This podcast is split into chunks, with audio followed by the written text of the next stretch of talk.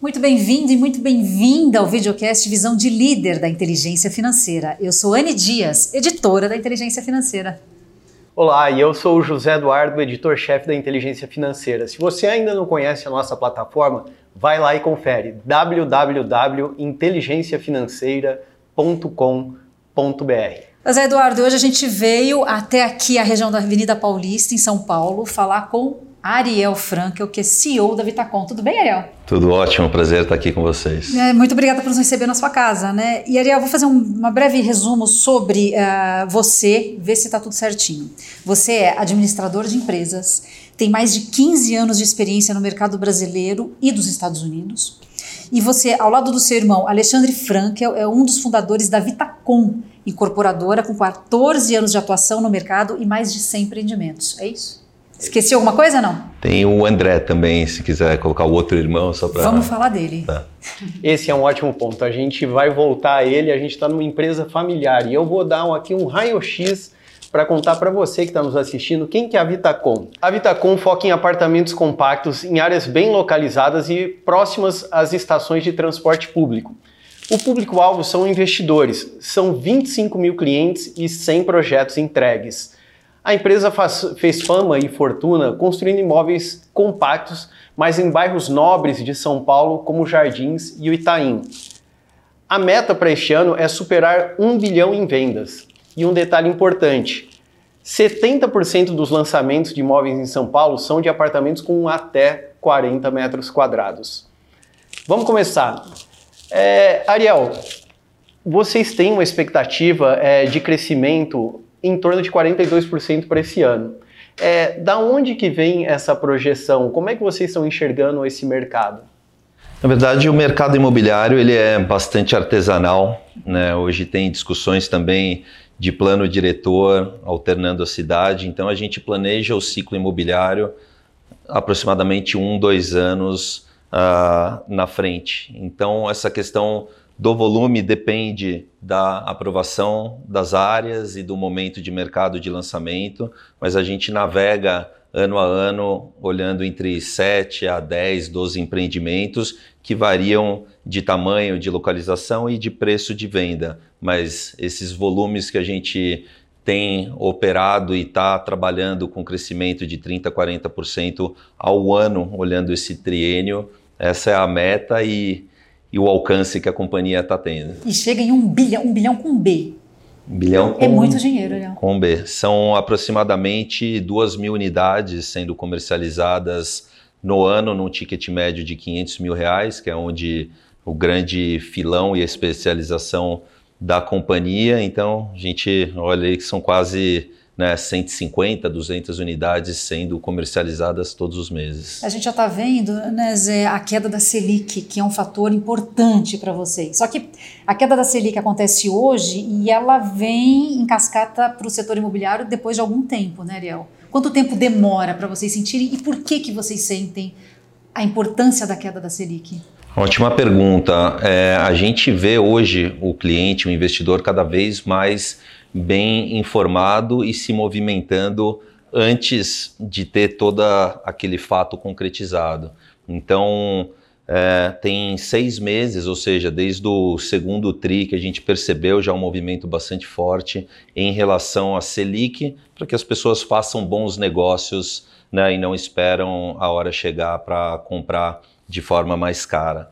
A Selic ela tem um impacto fundamental na nossa indústria e na economia como um todo, desde o custo de oportunidade né, do lado empreendedor, o quanto aquele empreendimento ele está custando de acordo com a taxa Selic que regra e a maioria das operações e principalmente também do ponto de vista do consumidor final, que à medida que a Selic cai, ele pode comprar valores maiores, né, por ter uma taxa de financiamento menor além de ter aquele crédito acessível que em determinados momentos não acontece também. E quanto tempo demora entre a Selic cair e isso chegar no bolso do investidor? São poucos meses. Ah, é? É, são poucos meses. É, você já tem uma mudança do ponto de vista de mudança de taxa na ponta E tem, como eu comentei, clientes que simplesmente já sabem ou têm uma expectativa, uma confiança alta daquela mudança e começa a se antecipar mesmo que a mudança aconteça um pouquinho para frente também. Ariel, e você é, acabou de falar na questão do cliente. A Vitacom, como característica de construtor, ela se especializou na construção de, de empreendimentos compactos. Essa kitnet que virou um estúdio. Quem que é o consumidor, o comprador desse apartamento de 10, 20, 30, 40 metros quadrados? Muito bom. A gente aprendeu muito ao longo do tempo. O primeiro empreendimento que a gente desenvolveu tinha 43 metros quadrados e era um estúdio. Hoje em dia você vê muitos apartamentos nessa metragem de dois dormitórios ou até duas suítes. Então o mercado ele é muito dinâmico.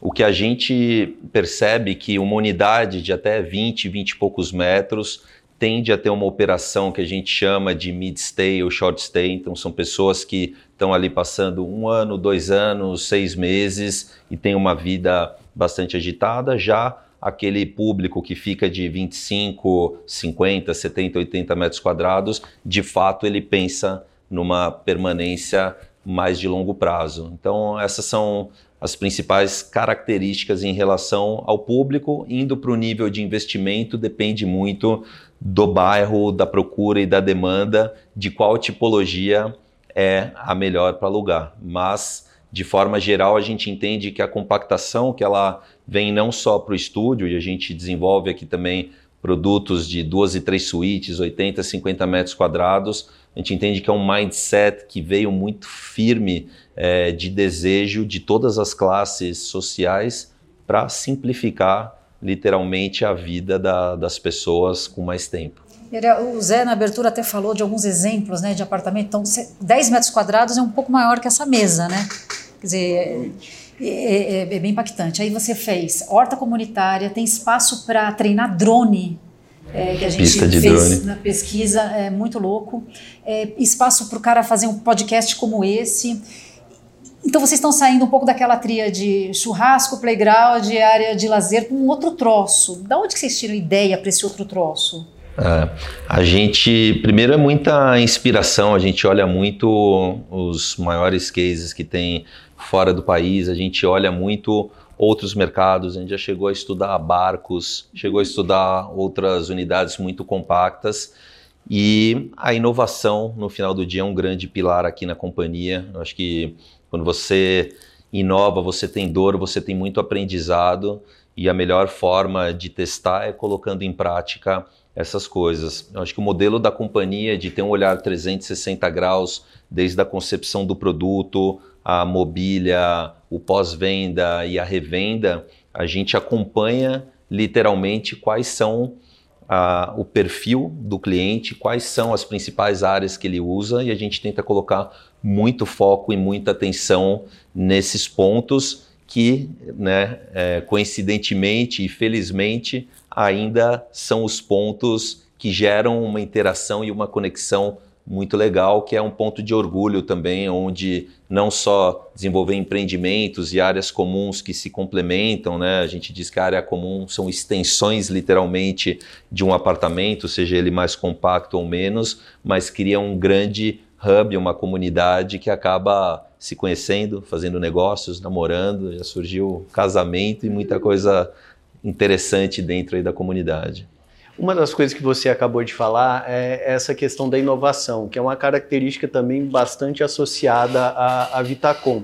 A gente estava conversando um pouco nos bastidores aqui sobre o perfil do, do, comprador. A gente imagina que geralmente é só o jovem que está dentro desse empreendimento, mas você estava trazendo um, outra, um outro olhar. Eu queria que você resgatasse um pouco do, do, desse perfil do cliente. O que vocês descobriram ao longo do tempo é, de segmento de mercado que tem interesse nesse tipo de empreendimento? Eu costumo dizer, quando a gente iniciou há quase 15 anos, a gente tinha um, uma visão de que o público jovem ele era uma boa parte do nosso público e, de fato, eu acho que ele entendeu o, o conceito é, e a praticidade que era ter um empreendimento complexo como esse.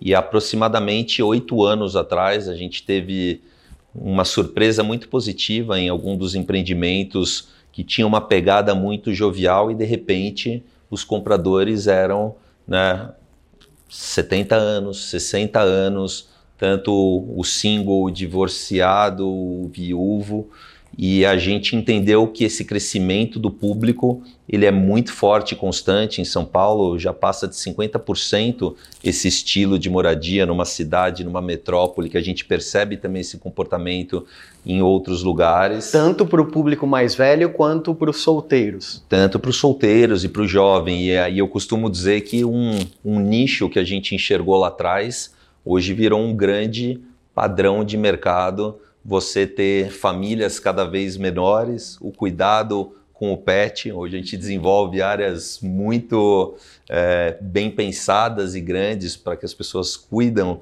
cuidem de, dos animais de, de estimação, né, que virou uma tendência muito forte também. Então é isso, é um leque bastante amplo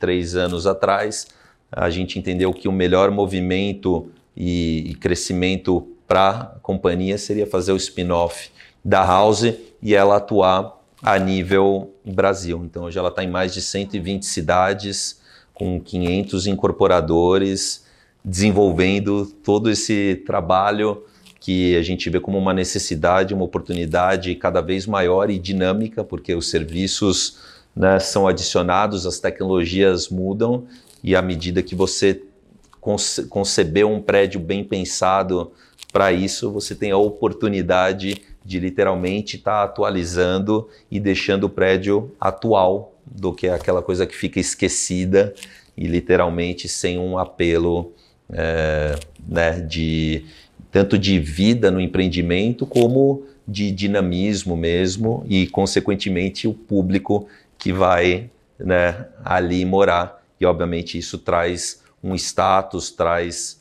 uma potência muito forte para aquele empreendimento que é bem, é, é bem concebido e, consequentemente, bem habitado, tanto em questão de práticas e políticas que regem todo esse novo empreendimento imobiliário, assim como a socialização que as pessoas querem ter cada vez mais.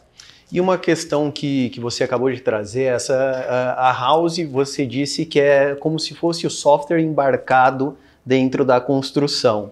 Você está constantemente falando dessa, das novas tecnologias e como é que vocês disponibilizam isso para as pessoas. E do nosso lado, a gente tem acompanhado esse crescimento da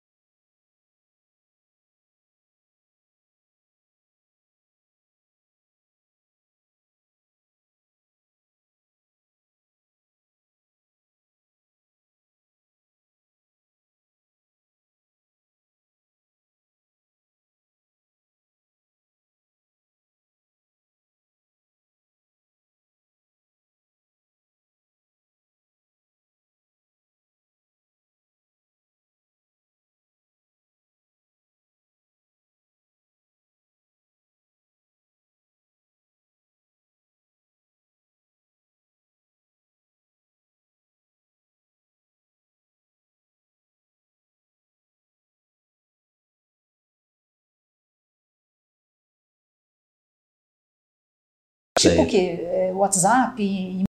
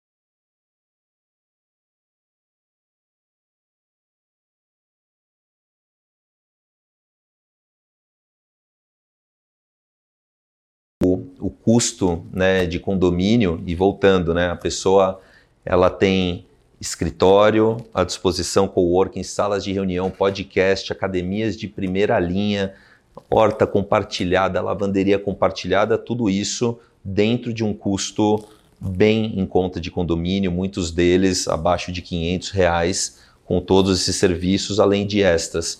E, e esse desafio do custo zero, quando a gente coloca todas essas marcas e os serviços dentro dos prédios, literalmente esse consumo que ocorre dentro do prédio, uma parte é revertida para o condomínio. E uma vez que esse dinheiro começa a voltar para o condomínio, a gente vê o custo do condomínio caindo. Então, a nossa vontade e um irrealista falando, cada vez mais isso acontecendo, o condomínio ele vai ter de fato uma entrada tão grande que ele vai conseguir baratear tantas coisas a permitir que vários custos dentro da operação sejam zerados, revertendo isso né, pro dono, para a pessoa que está. De certa forma, é uma transferência de renda, né? É uma transferência, exatamente. Perfeito. E, Ariel, Vamos voltar para a pauta econômica de novo, Rony É o Dias? que nos interessa. Tá valendo, né? Ariel, é, toda vez que a gente solta algum texto sobre fundo imobiliário, ele bomba, né, Zé? A gente mede isso pela audiência, pelo que é o tempo de leitura das pessoas, homens e mulheres. Então, fundo imobiliário é um assunto forte na inteligência financeira e do brasileiro. por tudo que isso representa. E aí vem você, a Vitacom, dizendo: olha, a gente vai vender imóvel pequeniníssimo, de 10 a 40 metros quadrados, para investidores. Tem alguma coisa nessa história que não, parece que não bate direito, né? Então, o brasileiro investidor médio, que tem grana, ele vai para fundo imobiliário ou ele vem para Vitacom? Ótimo. A gente entende que a diversificação dentro da carteira do investidor ela é muito positiva. Isso olhando para o mercado financeiro e dentro também das oportunidades de mercado imobiliário. O fundo imobiliário hoje já ultrapassou 2 milhões né, de pessoas ali. Isso é muito positivo porque o mercado carece de ter boas estruturas de capital, principalmente para empreendimentos também atípicos que são pensados no longo prazo, não só aquela incorporação de você né, compra, vende, acaba o ciclo em 3, 4 anos, o fundo imobiliário é, ele é mais perene.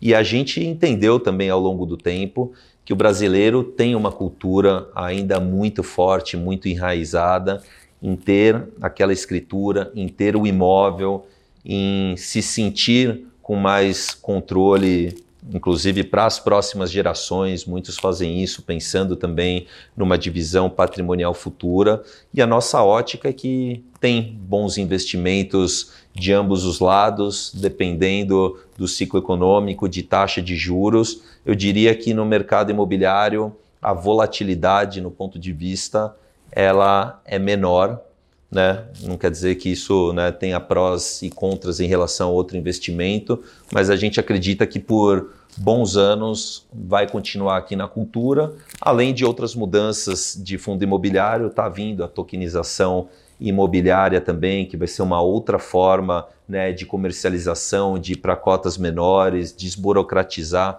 também o acesso ao investimento, mas eu acho que a gente tem bons anos ainda para para surfar e depois ter uma divisão cada vez mais diversificada e equilibrada dentro do setor. Ariel, vale a pena investir em imóveis? Ainda é um bom negócio, um bom investimento? Imóveis é um ótimo negócio. Eu tive experiência né, até nos Estados Unidos, bons anos que eu trabalhei ali no, no mercado.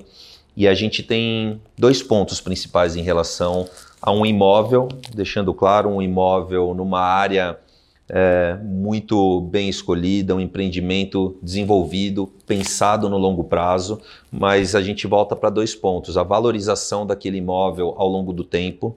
Isso a gente vê até um dado a nível mundial nas principais cidades. Tirando os outliers e grandes picos da economia, ele tem uma valorização média de 7, 8% ao ano, além da rentabilidade que ele gera. Né? E a rentabilidade, a grosso modo, falando é, Brasil, você vai ter de 4 a 10, 12%, numa média também você está olhando para 7, 8%.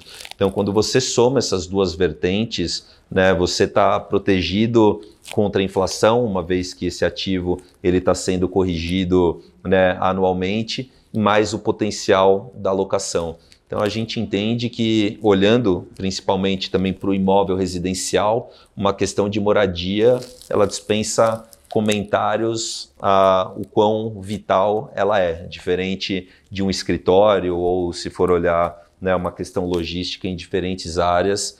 E foi um dos motivos também que, do princípio, nos fez concentrar nessa classe de ativos, apesar de ter também no portfólio lojas e prédios comerciais, mas o nosso carro-chefe com essa visão, ela é muito direcionada a ter um, uma uma tranquilidade e uma visão de que esse ativo ele é uma moeda muito forte e que ela ainda valoriza desse patamar e obviamente entrando em ciclos, em oportunidades melhores, você pode ganhar muito além dessa, dessa combinação. Você investe em imóveis? No que, que você investe na sua física? Na física e invisto em imóveis, em sim. fundo imobiliário? É, muito pouco. Já fiz testes, não para mim não foi legal. Então eu é, concentro em imóveis, renda fixa e renda variável, sem grandes é, complicações ali de acordo com, com a taxa de juros. Costumo a manter esse tripé. Criptomoedas? Criptomoedas é. tenho, tenho pouco também para completar o portfólio e estar tá acompanhando também o, o desenvolvimento do mercado também como como atenção. E para quem que imóvel não serve como investimento? Tem é, um público que você enxerga que não é não se dá bem com, com esse tipo de investimento? Eu diria que antes do público, eu mudaria para para a visão e para o objetivo do investimento imobiliário. Tem muitas pessoas que acabam indo comprar um imóvel para uso sem ter uma clareza é, de médio e longo prazo. Eu acho que esse é um grande erro, porque a pessoa vai acabar investindo muito dinheiro, reformando, é transação de ida e vinda e inevitavelmente às vezes personaliza uma coisa que não serve para outro. Então, eu acho que essa clareza entre uso e investimento é fundamental.